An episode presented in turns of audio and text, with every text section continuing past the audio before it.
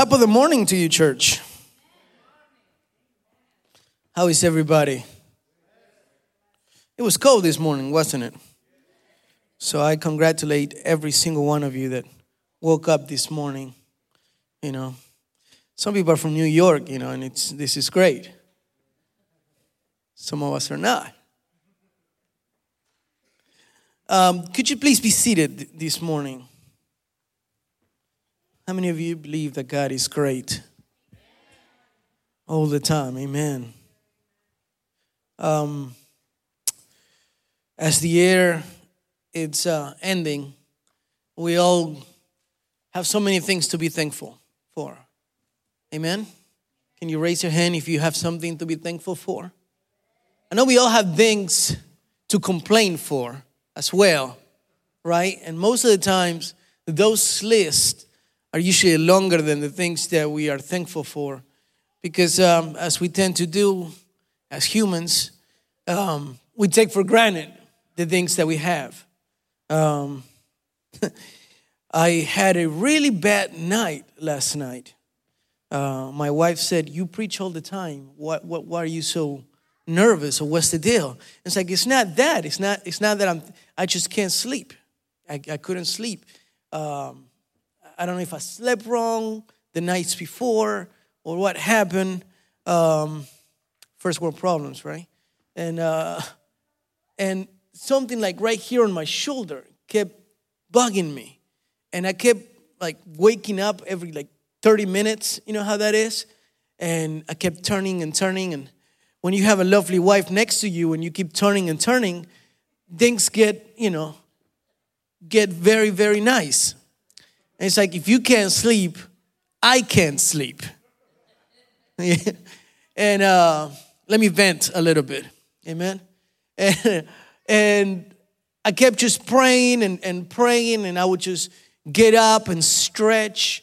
And then she will feel that I'm no longer there. So she now is worried, where is he at? And he, she would just, Daddy, are you okay? I'm like, I'm okay. Okay. And then she would just go back to sleep and then she would wake up again and not see me and i would be just stretching and praying and i'm just i kept it kept happening over and over all night and i kept just kept telling her i'm stretching and praying stretching and praying.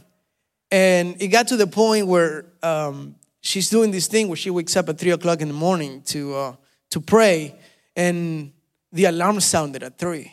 And i was like it's three o'clock and i haven't fallen asleep.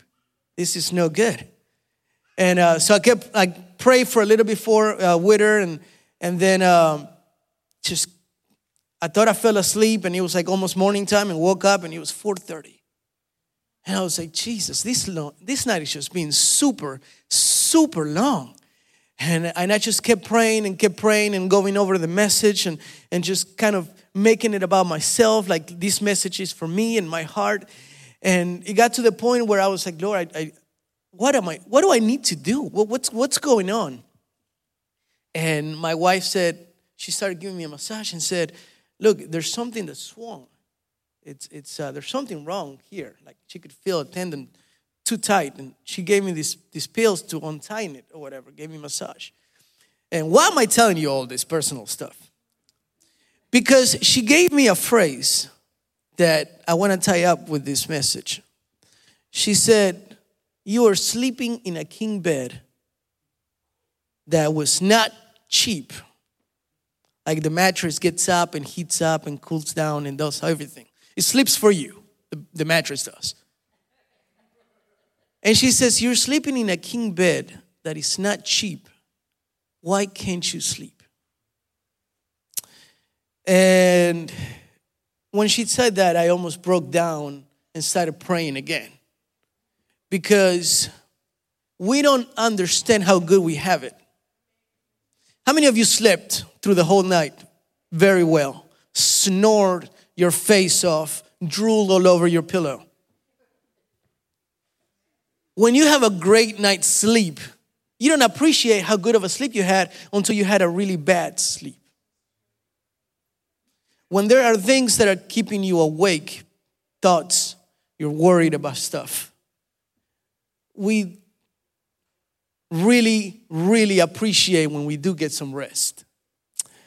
And as I was laying in my bed and couldn't sleep, and she tells me that, I started thanking God for every single thing that I had. And it's amazing how we can sleep in a king bed and not have any sleep. How when you're trying to fall asleep and everything hurts, it doesn't matter the house, it doesn't matter the bed, it doesn't matter anything. If you can't sleep, you can't sleep. And I wanted to read this verse. If you guys want to be on your feet, I know we keep exercising. It's so we don't get cold anymore. In the book of Matthew, chapter 5, verse 3, very well known beatitude. It says, Blessed are the poor in spirit, for theirs is the kingdom of heaven. Close your eyes right there where you're at. Father, we just want to thank you for the privilege of being in your house this morning. Thank you for your presence. Thank you for allowing us to be here. Many people wanted to and couldn't come. Many people are fighting in their spiritual lives with coming to church and, and don't have the strength to. Thank you, Jesus, for allowing us to come into your house and worship you and praise you and give you a little bit of everything that you have given us. Father, just like you gave this word in my heart, let me be able to share it with your people. Breakthrough in us this morning, Jesus. In your name I pray. Amen. Amen. Blessed are the poor in spirit, for theirs is the kingdom of heaven. Now, before I knew I was going to preach this morning, I, I had so many, in my mind, really cool messages I wanted to give. I figured, well, this is the last time I get to preach in the year, probably, and and and I want to go all out in in this December. And I had this planned, and I wrote this one message, and I was like, no, I think this one's even better, and we're going to be pumped leaving the service. And as I kept saying that, this word kept bouncing off in my heart. And over and over, um, no matter how much I wrote, God kept pushing me into this one verse. Um, and then, uh, it, it ever happens to you when you're in YouTube and you're watching something, and then all of a sudden, those that don't pay for YouTube, because I said I refuse to pay for the, the whole YouTube thing, uh, a commercial shows up and then all of a sudden it's like, how did I make a $100,000 a day sitting on my computer? And if you want to find out, watch to the end. And, and you ever seen that? Raise your hand if you ever seen that on, on, on, on YouTube. Do you want to become your own boss? Are you tired? And then you see somebody on some exotic island and you're like, come on, I, I just, I want to get to the trailer for Spider-Man. And, and you're, you know, you, you're trying to skip that ad Everything today, if you listen to, to YouTube videos or talks, is about let's get rich. I titled today's message, Let's Get Poor. Because blessed are the poor in spirit. But I was like, Lord, what do you mean? I think, I think you might have it confused. I think it's blessed those that are rich in spirit. I mean, don't you want to be rich in spirit? Right? Wouldn't that be wouldn't that sound better? Blessed are those who really committed themselves to God and became rich in spirit. Blessed are the ones that are poor in spirit. That, that just completely goes against what we're looking for. I mean, we all are working and, and, and having dreams of being rich even in spirit you know if sure if i can't make it in, in life if i you know if i can't be rich in life then at least i want to be rich in spirit why why is jesus saying blessed or happy are the poor in spirit don't you just love jesus words always going against what we believe and going against what we think it should go one way. And Jesus is saying, no, it's supposed to go the other way. You know, Jesus telling people if somebody does something wrong to you, don't pray that something wrong happens to them, you know, bless them. Like, no, that doesn't go against what, what I want to know. Uh, no, somebody punches you in the face, you know, it should be like, kick him, for I am giving you strength. No, he doesn't say that. It's like, go ahead and turn around your other cheek. Like Jesus, that does not go with what I believe, with what I think it should go. It, it, it just it doesn't bow well with, with my mindset. And Jesus kept always trying to break down the way we thought. And when we read this, blessed are the poor in spirit. I kept saying, Lord, but it should be rich. Blessed are the rich in the spirit. When we come to your presence, we become rich. You know, blessed are the rich in spirit. What do you mean poor? And I said, All right, let me find out the definition of poor. Maybe there's a secret there. Maybe Jesus was trying to tell us something. Because we're all trying to be rich. I mean, Jesus, didn't you see the YouTube ad? You're not following what everybody else is saying. How can you become rich quick. Invest in Bitcoin. In, do not invest in Bitcoin. It's falling. Oh, invest in this, invest in that. Do not invest in this. Save your money, spend your money, buy a house, sell your house. It's all about how you can make more and more and more. And Jesus is not saying, let's be rich in spirit, He's saying, let's be poor. Blessed are the poor. And I was like, okay, let's uh, let's look up what poor means. And he says, having little or no money. Nice. Been there, done that. And then he says, or means of support. Somebody who's poor has no means of support. And I was like, hmm, I think there's something there, Jesus.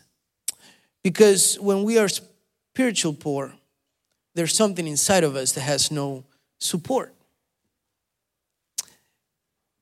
And what do you mean by there's no support? Well, when something doesn't have a support, if this thing didn't have this bottom side uh, section of it, it would fall down. Right? So when we are poor in spirit and we feel like there's no support, we need to look for that support.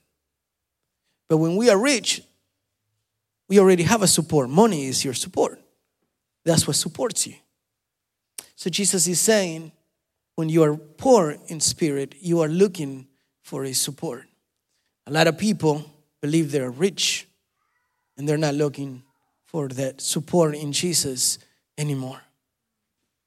See, we believe that we were poor in spirit until we came to church, and now we are rich in spirit. But Jesus is saying, I don't want you to be rich in spirit and stay rich in spirit. I, I want you to stay poor in spirit. That's why I titled this, Let's Be Poor. Because when you figure out that, oh, he's my support, then that's it. Eh, I can just keep on going and he's my support. He's like, no, no, I want you, I want you to stay poor to the point where you're always looking for that support. When you're lacking something. Poor is lacking in something. What are you lacking this morning? See, when we, we got God, I'm not lacking anything. God is my shepherd, I shall not want, I shall not lack anything. But Jesus is saying, No, no, I, I need you. Because the moment you no longer feel like you're lacking something, you're not looking for me anymore. The moment you're looking to see that there's you, you have the support that you need. Oh, I have my spiritual support. Have you ever heard of that? Have you ever preach to somebody or, or talk about spirituality to somebody and say, no, no, I, I have my spiritual support. Like, who is that? Not my family. My family is my spiritual support. I have a spiritual advisor. Really? How much you paying for that? And Jesus is saying they all want to be rich out there. And when we come to church and when we come to Christ, we are filled with the presence of God and we are filled with, with the knowledge of, of the Bible and, and the knowledge of His Word and, and the presence of God and the worship just fills us all up and we feel so rich in His presence. So we feel rich, we we're full, we're no, looking, we're no longer lacking anything, we're no, lo- no longer needing that support. And Jesus is saying, You are pushing me away from you. I had a chance of uh, preaching a couple of weeks ago um, in this uh, Zoom service um, that they were doing for prayers in the middle of the morning. And I was talking about how the difference between Martha, remember that story? When, when Jesus is in Martha's house and Martha is all busy, you know. And we all kind of want to put shame into Martha and we congratulate Maria, right? Because that's what Jesus kind of did. Uh, but I kept telling her, I was like, but let's let's look at the full picture of how everything went down. So we got Martha that's having Jesus and 12 of his disciples. So there's at least 13, 15 people at the house. What was Martha supposed to do? Just sit down? If you have people over, are you gonna be like, I just love, I, I love that you came. Let's just sit down. Do you have coffee to up? No, no, no, no, no, no. I just don't, I, I don't even, I don't want to miss a chance. I don't want to miss a thing. No, no, no. I just, I just, let's just talk. Like, it's it's getting late. I'm I'm starving. Like everybody's starving. No, no, no. I just I just want to be here sitting and talking to you.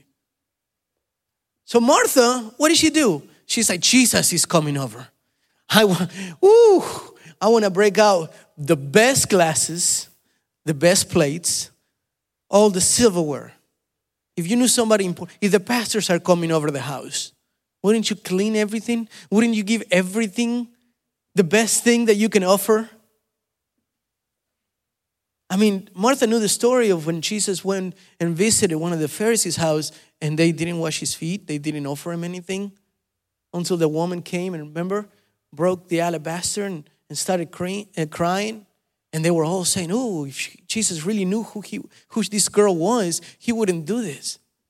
He was like, Hey, I came to visit you and you didn't treat me like a visit. So Martha, knowing this, she was like, uh uh, that ain't happening to me. So she goes and does everything she can to please Jesus. She does everything she can. Everything. She's so busy. And then she sees Maria that's not helping out. And she's like, Jesus, what's going on? And here's the little thing that I wanted to preach about on that, on that moment, but I want to tie it up with this. Jesus said to her, Martha, you're so worried about everything. But Maria chose the right thing, or Mary chose the right thing.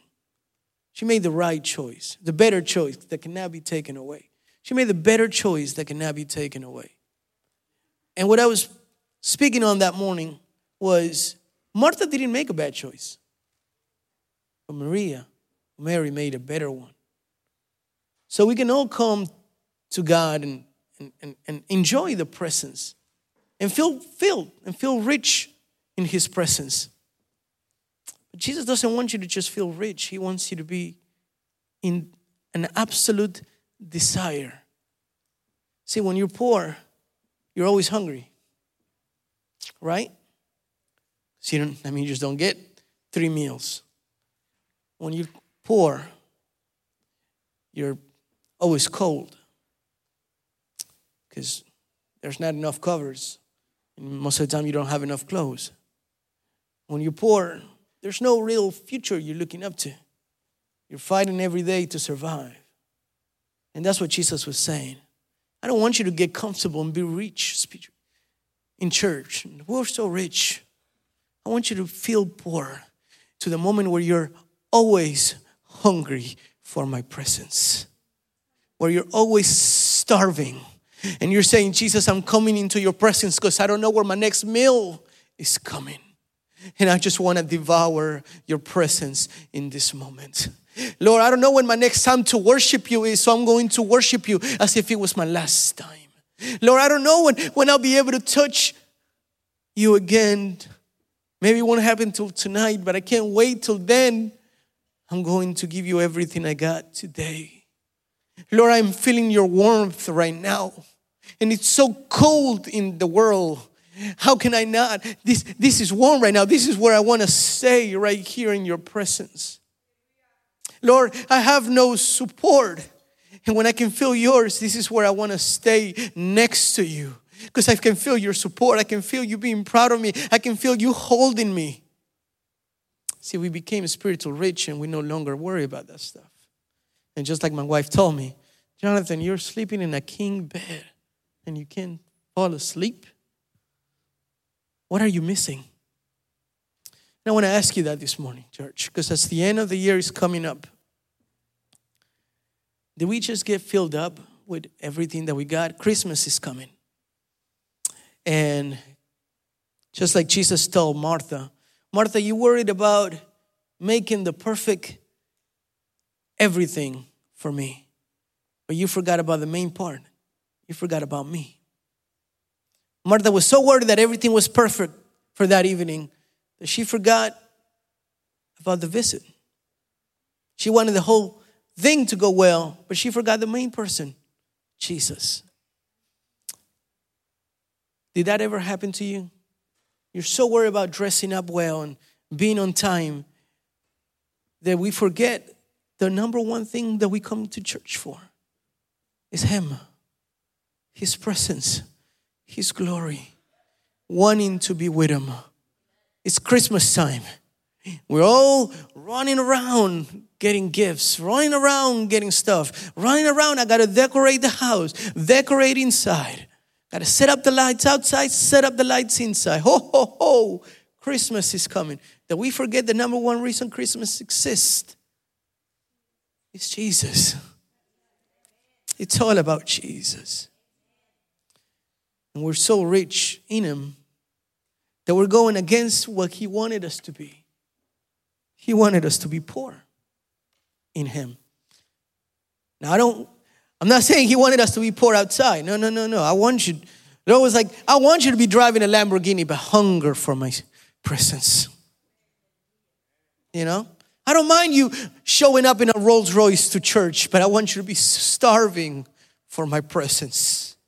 I want, I want every, every single lyric that you're singing to me to mean something. Everybody wants to be rich, just as he's saying, let's be poor.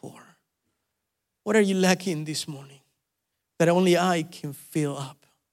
What are you needing this morning that only I can fill you up? We got so used to church that we forget about the number one thing the owner of the house.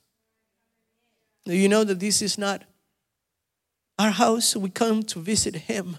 We feel freely. This is the house of our Father. This is where we come to see Him. This is where we come to to let him know. What else is poor? Below the usual standard. Oh, it was poorly made, right? It was made in China. it was poorly made. Apologize for all the Chinese people here. And uh, I love that because I was like, it's below the usual standard. Yeah, that's right. It was poorly made. How are we spiritually? See, when we think we made it, we get poorly made. So you got a bunch of Christians that come to church, know the songs, but spiritually, they have been spiritually made in China. They were poorly made.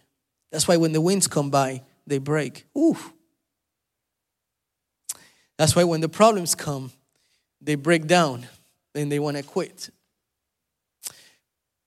My dad uh, used to give this saying that people are just not ready. And he would say, if, if they win the lottery, the happiness is just so overwhelming, they get a heart attack and die. And if the bills become so great that they can't pay for it, they get a heart attack and die.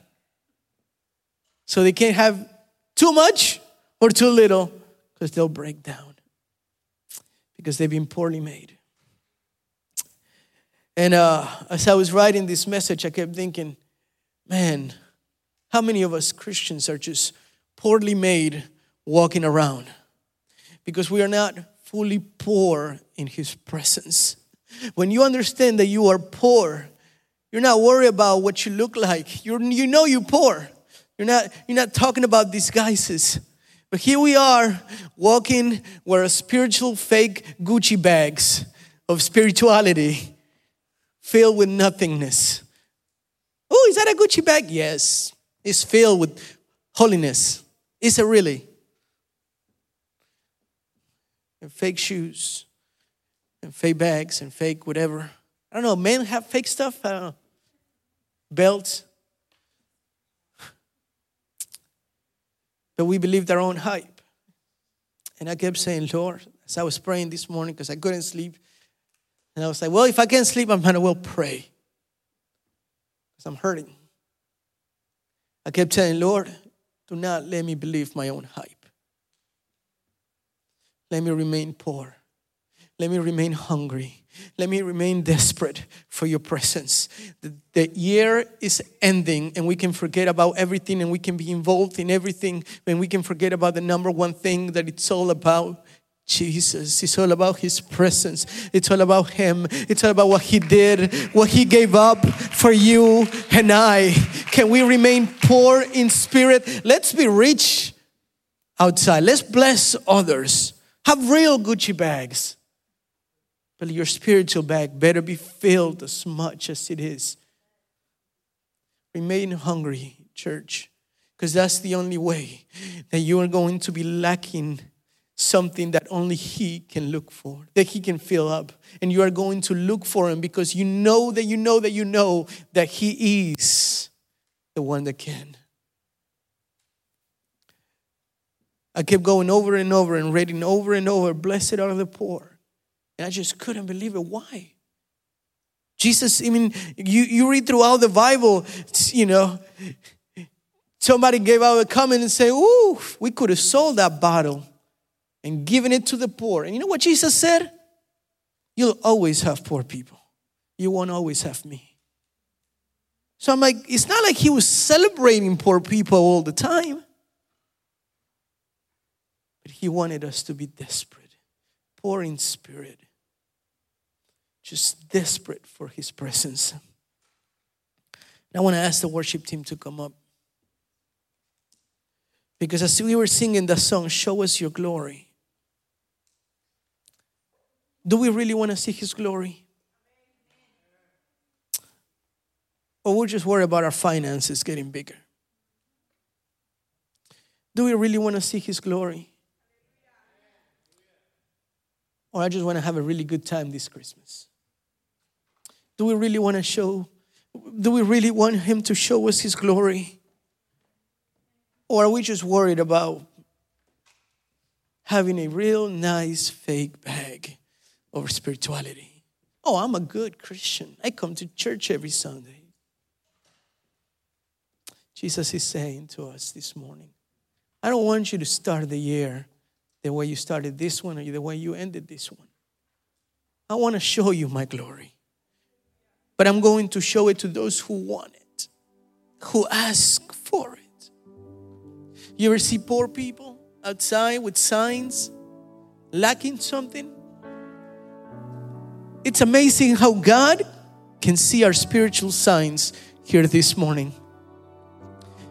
See, we all look so nice. And if I see each and every one of you, I don't see anything broken. But when God sees you, He says somebody has been poorly made. And we may not be outside on the streets with a sign that says hungry, but we should come to his presence with a sign that says, starving for you. We may not have a sign sitting outside, but there are signs here this morning that says, My marriage is broken. That says, I no longer feel like praying. Signs, just like poor people show outside, showing what they're lacking, showing what they're needing. What are you needing this morning? What are you lacking this morning? What is the support that you no longer have? Poor, having little or none. What is it that you are poor of this morning that you have little or none of? He wants to fill you up. But I beg you, once He does fills you up, because He will fill you up, remain poor in Him. Remain hungry. Remain starving. Remain fighting for it because it's the only way that He can completely overflow you, overflow you, overflow you. The deepness you have, the more He can fill you up. The moment you feel like you're settled, oh, I'm rich, He can no longer give you anything else. And we're gonna go out poorly made with a little bit of what He can give you instead of a whole thing. So I want to ask you this morning do you want Him to show you His glory? Do you really want Him to show you His glory? Do you want to? Do you do you want Him to show you His presence? Are you hungry for Him? Are you starving for Him? What are you lacking? What are you missing? What are you poor of that you need to remain poor of? Or what do you need to give up? Because you felt you were so rich, so well made. I made it. I'm going to heaven. That's it. There's nothing else. Jesus did everything for me. I'm good. Jesus is saying you today, no, no, no. Yeah, you're good with me, but you, you got to desire something more. I don't want you coming out of this place poorly made. I want you to be filled completely.